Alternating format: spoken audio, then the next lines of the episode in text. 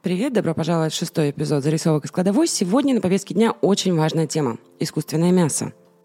Может ли оно стать решением множества проблем, которые мы сами себе создали за последние 200 лет на этическом и экологическом уровне?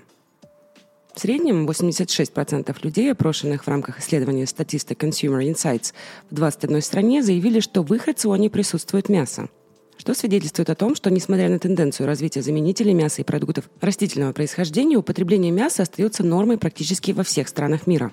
Однако все большее число людей обеспокоено влиянием современной мясной промышленности на окружающую среду, на долю которой приходится около 14,5% мировых выбросов углекислого газа. Масштабные животноводческие предприятия могут быть также рассадниками вредных бактерий, устойчивых к антибиотикам. Более того, они производят тонны отходов и могут загрязнять местные водотоки веществами из навоза.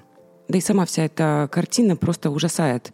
Сами животные зачастую живут относительно недолго, сидя в тесных клетках или стоя в собственных нечистотах.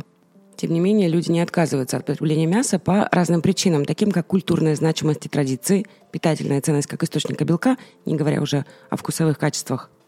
Компании, производящие искусственное мясо, заявляющие о своей экологичности и отсутствии жестокости, надеются, что их продукция даст возможность любителям мяса наслаждаться сочным бургером или жареной курицей с чистой совестью. Я отношу себя к этой категории, говорит Эми Чен, главный операционный директор Upside Foods, который производит искусственное мясо. Мы называем себя конфликтными хищниками. Что такое культивированное или искусственное мясо? Давайте разберемся. Культивированное мясо – это настоящее мясо животных, включая морепродукты и мясо органов, которое производится путем непосредственного культивирования клеток животного. Такой способ производства исключает необходимость выращивания и разведения животных для получения пищи. Культивированное мясо состоит из тех же типов клеток, которые могут быть расположены в той же или схожей структуре, что и ткани животных, что позволяет воспроизвести питательные характеристики обычного мяса. В 2013 году голландский ученый Марк Пост представил первый бургер из культивированного мяса в прямом телеэфире. Спустя два года были основаны первые четыре компании по производству культивированного мяса, а на конец 2022 года отрасль выросла до более чем 150 компаний на шести континентах с объемом инвестиций больше 2 миллиардов долларов, каждая из которых занимается производством продуктов из культивированного мяса. Еще десятки компаний были созданы для создания технологических решений на всех этапах цепочки создания стоимости – Десятилетия накопленных знаний в области культуры клеток, биологии стволовых клеток, тканевой инженерии, ферментации, химического и биопроцессного инжиниринга предшествовали появлению культивированного мяса. Сотни компаний и академических лабораторий по всему миру проводят исследования в этих дисциплинах с целью создания новой парадигмы производства мясных продуктов в промышленных масштабах. Процесс производства начинается с получения и хранения стволовых клеток животного. Затем эти клетки выращиваются в биореакторах, в народе культиваторах, при высокой плотности и объеме. Подобно тому, как это происходит в организме животного, клетки питаются богатой кислородом средой, состоящей из основных питательных веществ, таких как аминокислоты, глюкоза, витамины, неорганические соли и дополненные факторами роста и другими белками. Изменение состава среды часто в сочетании с сигналами, поступающими от каркаса, запускают дифференцировку незрелых клеток в скелетные мышцы, жир и соединительные ткани, из которых и состоит мясо. Потрясающе, я считаю. Затем эти дифференцированные клетки собираются, подготавливаются и упаковываются в конечный продукт.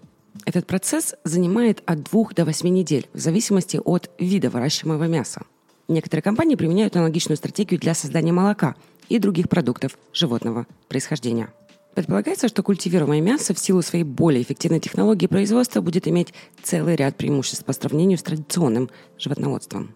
Перспективные оценки жизненного цикла показывают, что культивируемое мясо использует значительно меньше ресурсов и может снизить загрязнение окружающей среды и эвтрофикацию, насыщение водоемов биогенными элементами, связанные с сельским хозяйством. В одном из исследований было показано, что культивируемое мясо, если оно производится с использованием возобновляемых источников энергии, может сократить выбросы парниковых газов на 92%, а использование земли на 90% по сравнению с производством традиционной говядины.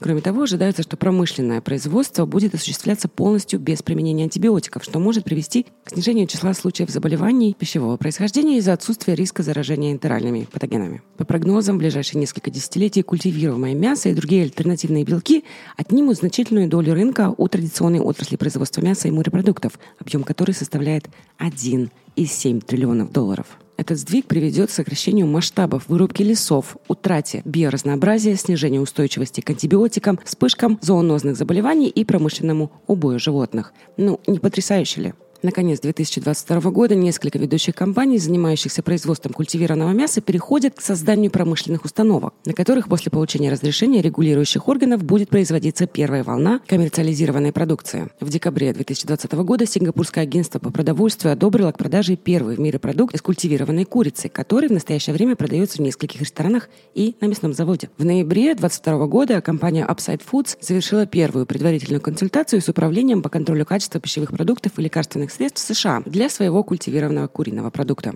Для начала реализации продукта компании Upside Foods необходимо получить разрешение на инспекцию от Министерства сельского хозяйства США, что должно произойти уже в этом году. Другие страны находятся на разных стадиях разработки нормативной базы, разрешающей продажу культивированного мяса. Если культивированное мясо не требует убоя и лучше для окружающей среды, будут ли вегетарианцы включать его в рацион? У нас есть разные мнения, говорит Рэйчел Маккелвейн, исполнительный директор вегетарианского общества Великобритании. Некоторые вегетарианцы с восторгом относятся к перспективе получения мяса, выращенного на клетках, но около половины, согласно одному из запросов, предпочли бы обойтись все-таки без него. Остальная часть населения относится к этому несколько более благосклонно. Почти две трети жителей США, по крайней мере, готовы попробовать выращенное в лаборатории мясо. Для тех, кто придерживается кошерной или халяльной правильной диетой вопрос стоит несколько менее однозначно. В 2021 году исламские власти Индонезии постановили, что культивированное мясо не является халяльным, хотя другие мусульманские лидеры открыты к возможности сертификации халяльного мяса в зависимости от способа получения клеточных линий. Компания, занимающаяся культивированием клеток, базирующаяся в Израиле, в настоящее время добивается разрешения на продажу своего мяса, сертифицированного на кошерность.